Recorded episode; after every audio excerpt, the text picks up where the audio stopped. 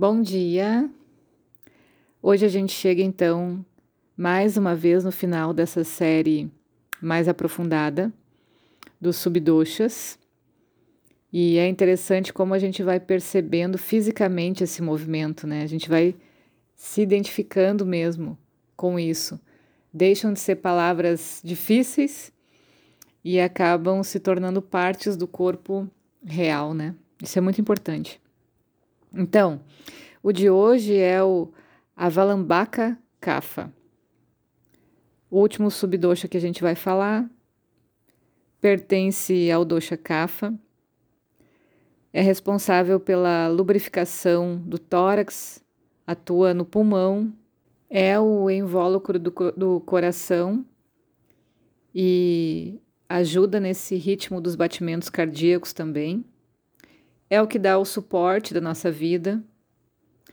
Quando a gente tem desequilíbrio na região do pulmão, a gente está falando de sintomas como solidão, tristeza.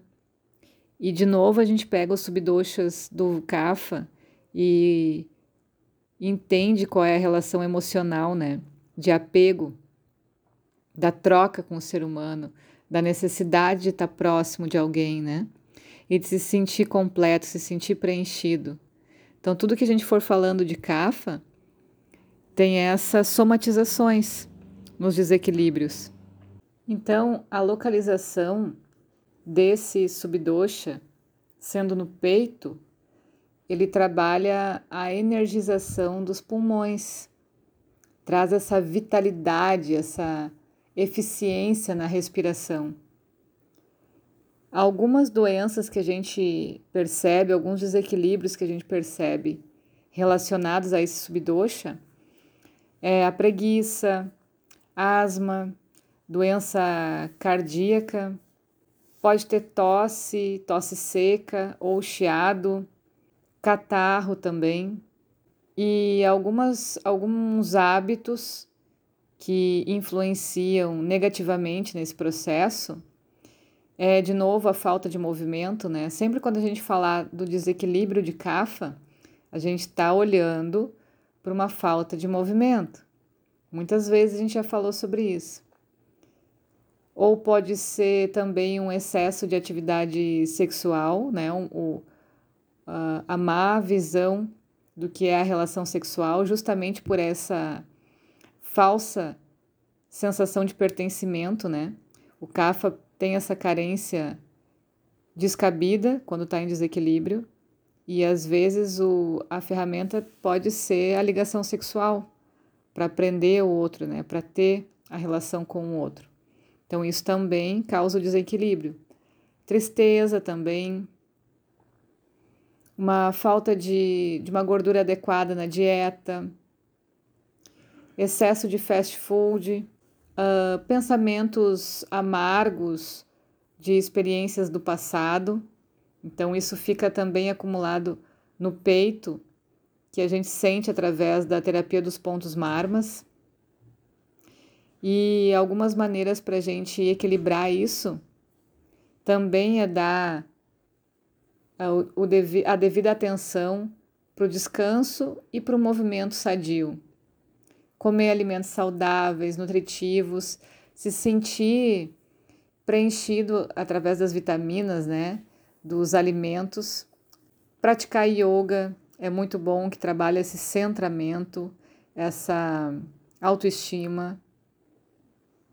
A bianga também, a bianga feita por um terapeuta que tenha movimentos também mais fortes para o CAFA, né, para a gente acelerar a circulação é muito bom. E de uma forma geral, uh, alguma, alguns hábitos que trazem desequilíbrio para esse CAFA é dormir demais, dormir durante o dia, comer em excesso também, não fazer a digestão do que comeu e depois já comer de novo. Alimentos que aumentem a umidade que causem o muco, tipo peixe, carne, alimentos frios e pesados, alimentos doces, salgados em excesso, né? leite, alimentos com muito gordurosos, a sensação uh, emocional e mental de ganância, de propriedade sobre as coisas. Então, isso também faz o acúmulo de cafa, né? É o que a gente fala do, do outro lado da questão, o seu desapego. Não ter medo de desapegar das coisas materiais, emocionais, das pessoas. Quando a gente identifica esses sintomas de instabilidade no CAFA, também pode aparecer uh, situações de congestionamento na respiração, como excesso de secreções, né? Uh, muita mucosidade. A pessoa relata que está se sentindo muito pesado, muito sufocado, não tem uma boa eliminação de líquidos, então tem a retenção de líquido e acúmulo dessas emoções, né? Quando está procrastinando as coisas, tem muito sono, se sente letárgico, são os sintomas básicos que a gente está indo para um desequilíbrio de cafa.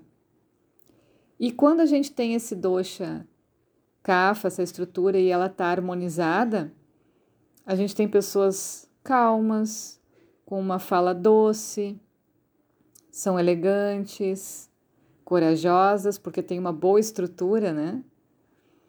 E sentimentos bons de compaixão, gostam de ajudar o outro, mas isso acontece quando o Kafa está bem resolvido consigo mesmo. E se não for assim, se ele não tiver em harmonia com a sua história, se sentir seguro com a sua vida, através de meios externos, ele não vai conseguir preencher isso, não vai conseguir desenvolver um bom papel dentro disso, né? E é o que a gente começa a acumular, por exemplo, vai fazendo uma ação supostamente amorosa em cima da outra, mas nada é o suficiente para preencher realmente esse vazio. Então, fazendo um, uma analogia também sobre o que a gente falou da mente há uns áudios atrás e sobre esses aspectos do doshas, a gente entende que o prana ele está equilibrado, ele está bem quando o vata está em equilíbrio.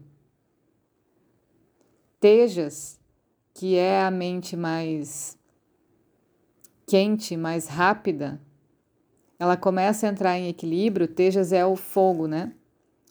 Quando esse pita está regulado, está funcionando bem. E ojas significa quando o kapha está em equilíbrio, que é a sensação de contentamento. A gente usa essa palavra ojas para significar que uma pessoa está completa, está bem, está feliz, está radiante, né? Está cheia de ojas, que é uma energia muito boa, abundante. E isso vem do kafa e isso vem de um movimento de dentro para fora. E quando a gente olha os subdoshas e começa a identificar eles como trabalhando na parte de cima do corpo, trabalhando com a mente, com a região da cabeça, com o pulmão. A gente entende dentro da Ayurveda que esses subdoshas que trabalham do coração ali para cima, eles elevam o ser humano. Então é muito importante que eles estejam em equilíbrio, porque a gente vai evoluindo também como humano. Os subdoxas que trabalham desse cardíaco para baixo trabalham em geral com a espécie animal. Então começa a visualizar isso que esses subdoxas que, que estão na região de baixo, abaixo, assim, do, do meio do corpo para baixo, nos ligam mais a esse passado animal, a esse passado instintivo, né? Então, aonde que está o meu desequilíbrio? Aonde que eu identifiquei dentro desses áudios? Ah, aqui realmente é onde eu vejo que preciso tratar. Começa a perceber se é no momento de evolução se é nessa crescente como humano ou se ainda está nessa questão animal. Todos esses instintos ali que estão nessa região mais baixa do ser, todos os animais têm. É aí que a gente se iguala a eles, né? Então, vale a pena ouvir os áudios e começar a identificar. A minha caminhada precisa ser melhorada na visão humana ou na visão animal. Quando a gente não cuida bem do vata, é, a gente começa a desenvolver os gases em vários sentidos, né? E o movimento irregular das energias do corpo. Quando a gente não cuida bem do pita, aciona a bile. Então pode ter um excesso de bile. E quando a gente não cuida bem do kapha, temos o muco, que é esse excesso de umidade. Certo?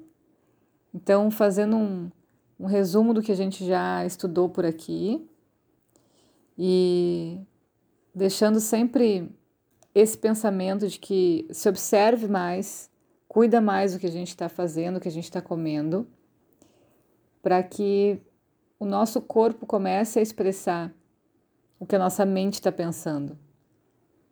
Não entre em confusão entre a mente, o corpo e os meus desejos de alma. Coloca tudo na mesma sintonia. E para isso é necessário autoobservação. O que eu como? O que acontece no meu corpo? Como eu penso? O que dá vontade de eu comer? Certo? Uma ótima semana para vocês e até lá!